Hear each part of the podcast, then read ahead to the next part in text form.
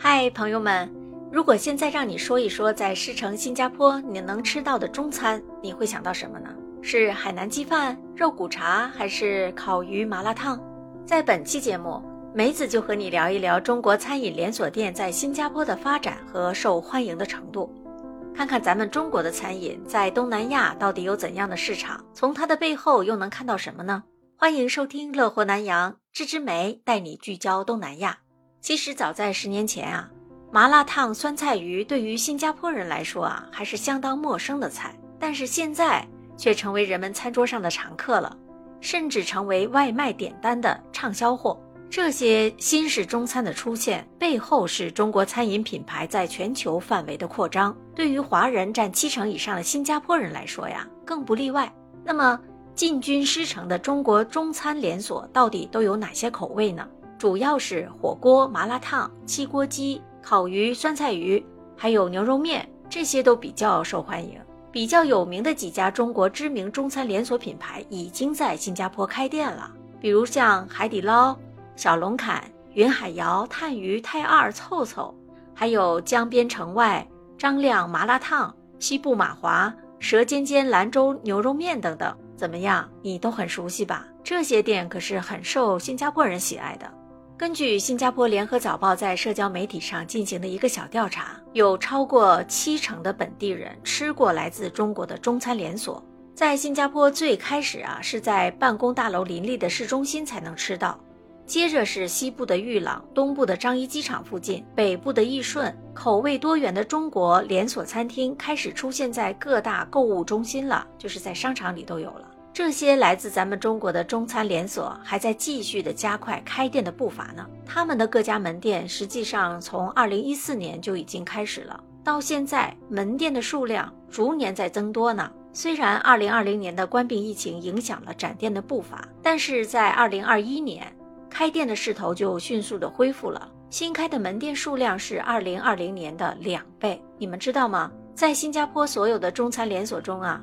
最先抢滩登陆新加坡的，也最流行的是火锅。从二零一四年至今开设的火锅店啊，有二十九家了。其次，门店最多的是烤鱼和麻辣烫，分别开设了十家。烤鱼和麻辣烫都是源自八大菜系中的川菜，而火锅呢，也继承了川菜的辣呀、香啊、味重的特点。可见啊，火遍中国的川菜在新加坡也是广受欢迎的。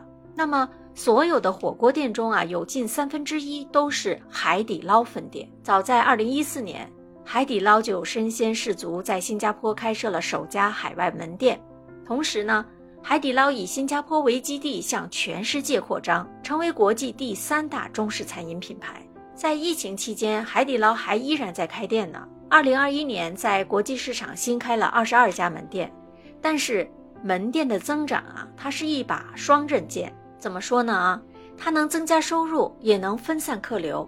从二零一九年到二零二一年啊，海底捞一直是处于亏损的状态。可能朋友们听到这里会问了：为什么中国餐饮连锁都跑到新加坡去开分店呢？主要是因为啊，新加坡有优质的营商环境，还有可观的华人消费群体，吸引了众多的中国企业来新加坡开店。餐饮其实只是其中的一小部分。根据中国商务部二零二一年的统计，在新加坡注册登记的中资企业已经超过了八千五百家，科技、互联网、基础建设还有金融等等这些领域都有中国企业的足迹。由此可见，新加坡是开拓东南亚的桥头堡。为什么这么说啊？根据咨询公司福若斯斯沙利文的分析啊，二零二一年各国中餐市场之中，新加坡以七十六亿美元。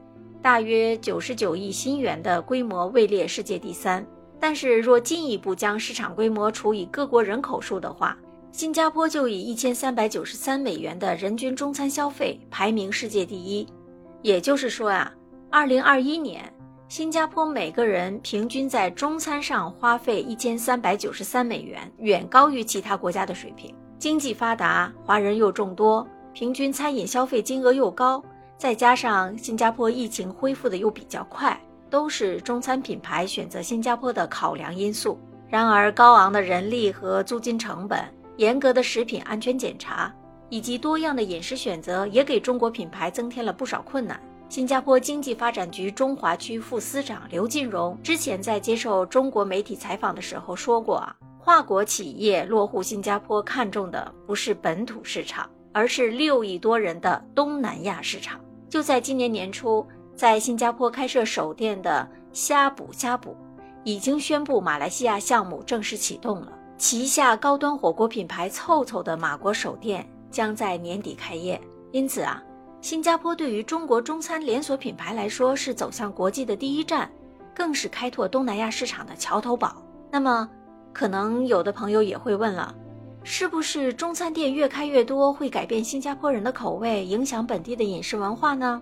在新加坡，很多来自中国的中餐连锁用餐之前啊，你都需要提前预定的，人气特别旺。除了商场的连锁餐厅，全岛各地都有很多的熟食中心，售卖东北菜，还有麻辣香锅的小吃店。显而易见，中国的中餐在狮城已经蔚为风潮了。不过呢，有些美食网站作者分析说呀。这对于本地的饮食文化和新加坡人口味的改变并不会影响太大，因为这股中国中餐趋势能不能持续下去还有待观察。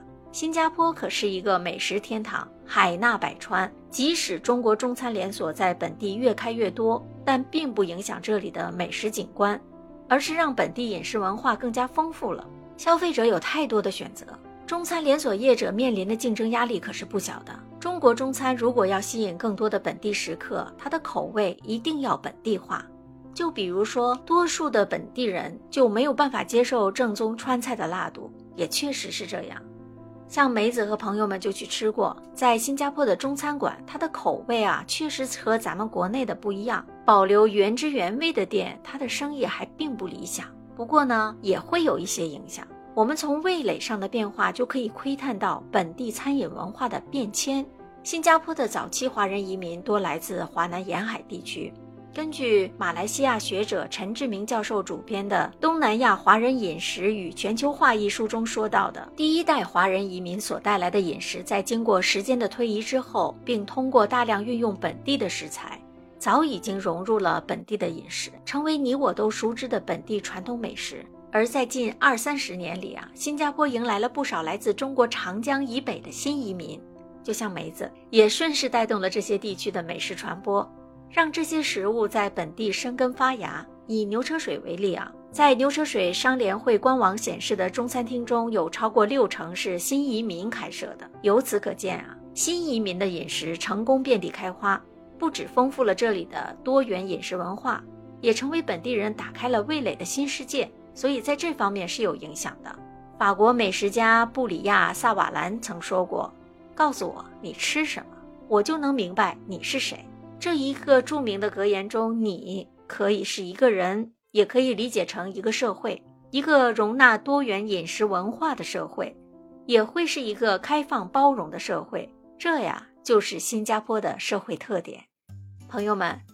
听了本期的节目，你是否想来新加坡游玩时，也选择去中餐连锁店品尝一下味道呢？看看和国内的有什么不同，甚至也想来新加坡发展餐饮事业呢？欢迎朋友们留言给梅子，感谢你的聆听和支持，咱们下次再聊，拜拜。